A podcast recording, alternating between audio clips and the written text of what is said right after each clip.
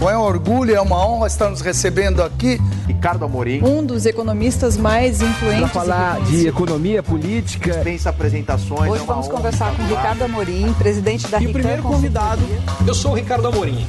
Um grande prazer estar aqui com vocês.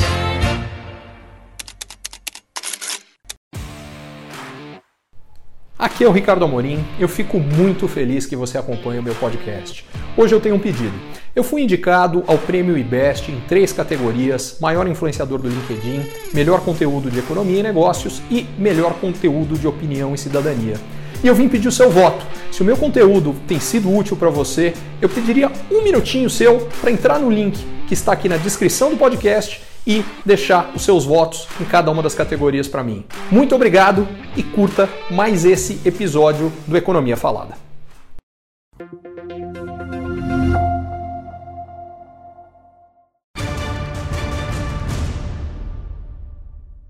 O conhecimento só faz sentido quando multiplicado. As grandes conquistas só fazem a diferença quando divididas. Programa Brasil que dá certo.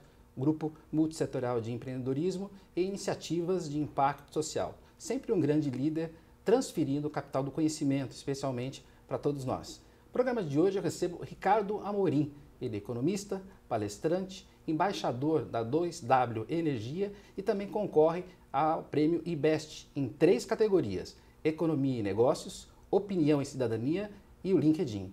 Com vocês, Ricardo Amorim. Ricardo, obrigado por ter vindo ao programa. Sandro, prazer incrível estar aqui com você. Ricardo, começar já falando de economia mundial e especialmente o papel do Brasil nisso. Muita gente diz que o Brasil está na contramão da, de muitos países em relação ao seu crescimento, em relação a um cenário positivo a médio e longo prazo. Não tem como deixar de começar a nossa entrevista perguntando a sua opinião sobre o Brasil nesse cenário mundial. Eu acho que quando a gente vê o que está acontecendo neste momento no Brasil, isso é verdade e eu fico feliz que hoje muita gente esteja vendo isso. É, isso foi consequência do trabalho que foi feito no ano passado. É, no ano passado, o Brasil teve uma alta de inflação que veio antes do resto do mundo, veio com mais força, mas o Banco Central respondeu à altura. Os juros no Brasil subiram muito, a taxa Selic praticamente multiplicou por 7, saiu de 2% ao ano para quase 14%. A consequência é que a inflação está sob controle, já começou a cair no Brasil, coisa que não é verdade no resto do mundo, e cria-se a expectativa de que, em primeiro lugar, ela pare de subir, ela já parou de subir, mas ano que vem ela vai cair. E quando a taxa cai, o que a gente tem é mais expansão de crédito, mais gente podendo comprar, mais empresa vendendo, mais emprego sendo gerado. E o interessante, mesmo neste ano, isso já começou. Quer dizer, no primeiro semestre a economia brasileira cresceu mais do que o resto do mundo. Especificamente no segundo trimestre foi a 11 entre as 50 maiores economias mundiais, a 11 que mais cresceu. Enfim, então o Brasil nesse momento, é coisa rara, de fato está melhor posicionado para crescer do que a maior parte da economia mundial. E você também menciona, já tenho percebido já algumas vezes, inclusive, a importância da questão ambiental. Uh, a importância, inclusive, para as empresas, empreendedores, em tentar, pelo menos tentar, em zerar o impacto ambiental. E qual é a relevância que você dá para esse assunto, especialmente nos dias de hoje e no cenário futuro também?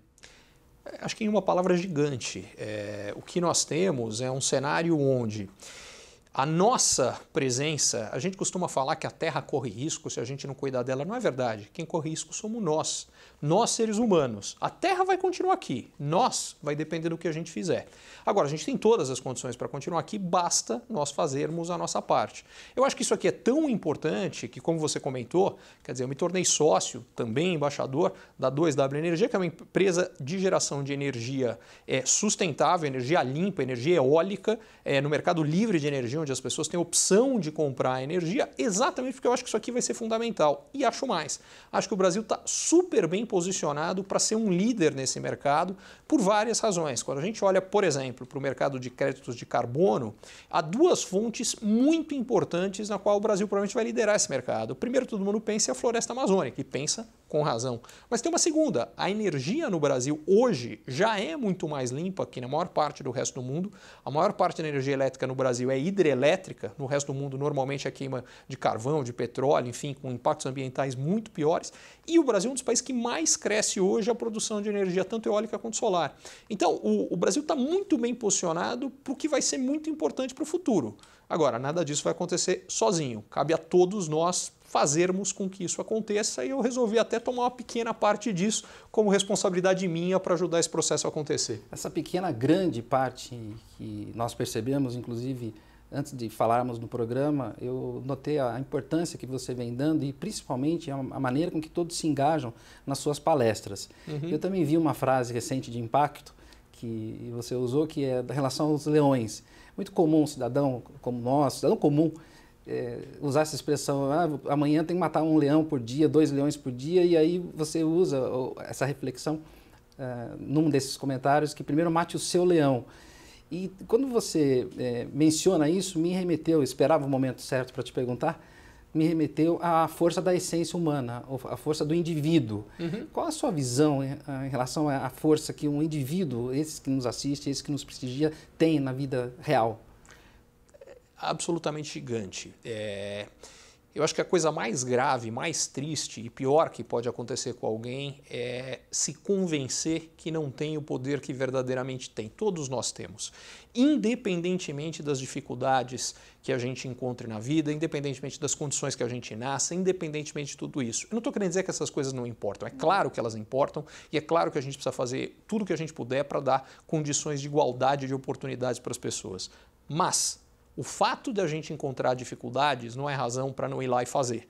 Porque todo mundo que fez alguma coisa importante encontrou dificuldades na vida. Não existe ninguém que não tenha encontrado as dificuldades só são diferentes. E isso, aliás, é uma coisa que eu faço muito nas minhas redes sociais, para quem tiver curiosidade, vai dar uma conferida, mas é mostrar casos em todos os campos da vida de gente com condições adversas foi lá e fez coisas sensacionais.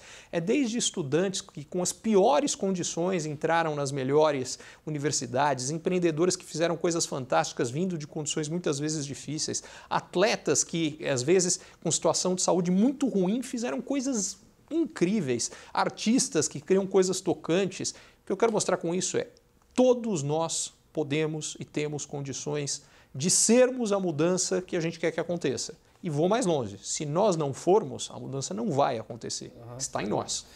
E economistas também, que fazem toda, a diferença, como você. assim espero. Aproveitar a sua vinda e, obviamente, te perguntar o que é um Brasil que dá certo para você, Ricardo é exatamente um Brasil onde as pessoas se sentem e agem de forma empoderada, é, onde cada um vai lá e faz o que quer que aconteça, não espera que alguém vá resolver por ele. Um Brasil onde nós de fato fazemos a mudança acontecer e não esperamos que ela venha, porque ela não virá sozinho. Um, a gente está vivendo um momento político importante, um Brasil onde a gente não espera que sejam eles os políticos que vão trazer a solução para a gente. É um Brasil onde, primeiro, nós fazemos a nossa parte, segundo, nós cobramos toda a classe política para que também faça a sua parte para que o Brasil seja o país que a gente quer e que merece. É, o Brasil, de fato, nós pregamos isso, que sabemos da importância política, inclusive, que o modelo brasileiro tem, mas o protagonismo está na força do empreendedor. Eu acho que você defende isso também. E qual é a sua visão de Brasil herdado, eh, politicamente falando? Com a sua experiência, o que você imagina de que chegaremos a, a entender o que acontecerá politicamente a partir já, inclusive, do ano que vem? Eu queria primeiro pegar o tema do empreendedor que Por você favor. falou, porque eu queria definir como eu vejo empreendedor, ótimo, de uma forma muito ampla. Para mim, empreendedor é todo mundo que toma as rédeas da sua vida e vai fazer acontecer. Normalmente a gente usa isso no ambiente de negócios, mas para mim vale para qualquer coisa. Então você pode empreender dentro de uma empresa que não necessariamente é sua, você pode empreender na forma como você lida com a sua família, você pode empreender na forma como você é, toca um time do que quer que seja, e todos nós podemos ser para mim, empreender é atitude, não é posição. Maravilha. Tendo dito isso, é, com relação ao que, o que eu acho que a gente pode esperar da política, é, a gente tem muitas dúvidas e algumas certezas. É, uma das certezas que eu tenho é que a gente está num país aliás, não é exclusividade brasileira, isso é verdade no mundo também, mas bastante rachado. O que significa que sempre, independentemente de quem for sentar na cadeira de presidente e tantas outras, ele vai encontrar muita gente a favor e muita gente contra. E aí eu acho que uma das habilidades mais importantes que a gente deveria esperar da classe política e de todos os políticos é uma busca e uma atitude agregadora. Eu acho que um dos grandes problemas das últimas décadas é que, em geral, nossos líderes têm nos dividido, é o nós contra eles. E para um país, para uma empresa, para um negócio avançar, o que você precisa é todo mundo remando na mesma direção. Então, o que eu espero, seja quem for que vá nos liderar, é que lidere por todos nós, para todos nós e nos unindo e não nos dividindo. Nós notamos também que existe, nos últimos anos, uma crescente procura pelo conhecimento. Para concluir aqui a nossa conversa, nosso bate-papo, qual a mensagem que você deixa para todos que estão nos assistindo agora, independentemente das questões econômicas ou políticas, mas qual a mensagem que o Ricardo Amorim deixa para essa legião de fãs que você tem? Olha, eu acho que a primeira delas é que a única coisa que de fato muda de forma sustentável a vida de uma pessoa, que muda um país, uh, que muda o mundo, de fato é conhecimento e conhecimento aplicado. Então, primeira coisa que a gente precisa para isso é investir no conhecimento e educação com E maiúsculo. O que eu quero dizer com isso aqui é o seguinte: muitas vezes a gente tende a achar que não, não, não, educação é responsabilidade do Estado. Questão é: se o Estado não prover educação, as empresas vão sofrer. Não adianta falar, não, não, era responsabilidade do Estado, mas na hora que elas forem contratar, as pessoas não estão prontas. Então as empresas têm responsabilidade. E segundo, as pessoas têm responsabilidade. Porque não adianta falar, não, não, a responsabilidade é do Estado, a responsabilidade é da minha empresa, é, não é minha, mas é a sua vida que vai ficar ruim. Portanto, você que está nos assistindo, corra atrás. Não tem investimento melhor que você possa fazer que não seja em você mesmo, na sua capacitação, na sua educação. Mas eu quero deixar um último ponto. Educação é só o primeiro componente, o segundo é ação. Se a gente apenas aprender, mas não colocar em prática, o valor daquilo é muito limitado. Então é, não espera estar tá completamente pronto para ir lá agir porque nunca você vai se sentir completamente pronto, ninguém nunca vai se sentir completamente pronto. Continue aprendendo eternamente e fazendo ao mesmo tempo. É, aí, quanto mais gente fizer isso, eu tenho certeza que a gente vai construir o Brasil que dá certo. Uma aula, programa de hoje. E também estamos deixando aqui, Ricardo, todos os contatos, obviamente, durante a entrevista, para quem quiser te procurar, especialmente quem quiser aprender. Eu gostaria mais uma mensagem sua. Não, eu queria só agradecer a oportunidade, a razão de eu estar aqui é exatamente porque eu acho que o, os objetivos que eu e vocês têm são absolutamente congruentes e que no fundo é empoderar as pessoas, deixar claro que, primeiro, elas podem fazer a diferença e, segundo, dar os instrumentos para que elas percebam isso e possam fazer. Então, para mim é um prazer, uma honra gigantescos estar aqui com você. Obrigado, Ricardo. Hoje, exatamente hoje, neste domingo, é um dia importante para o Brasil. Continue acreditando continuem seguindo, vamos em frente e vocês todos são o Brasil que dá certo.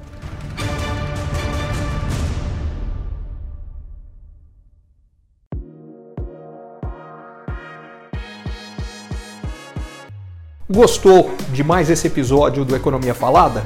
Se for o caso, peço um favor. Entre no link na descrição do podcast e vote para mim no prêmio IBEST em cada uma das categorias que eu estou concorrendo. Muito, muito muito obrigado.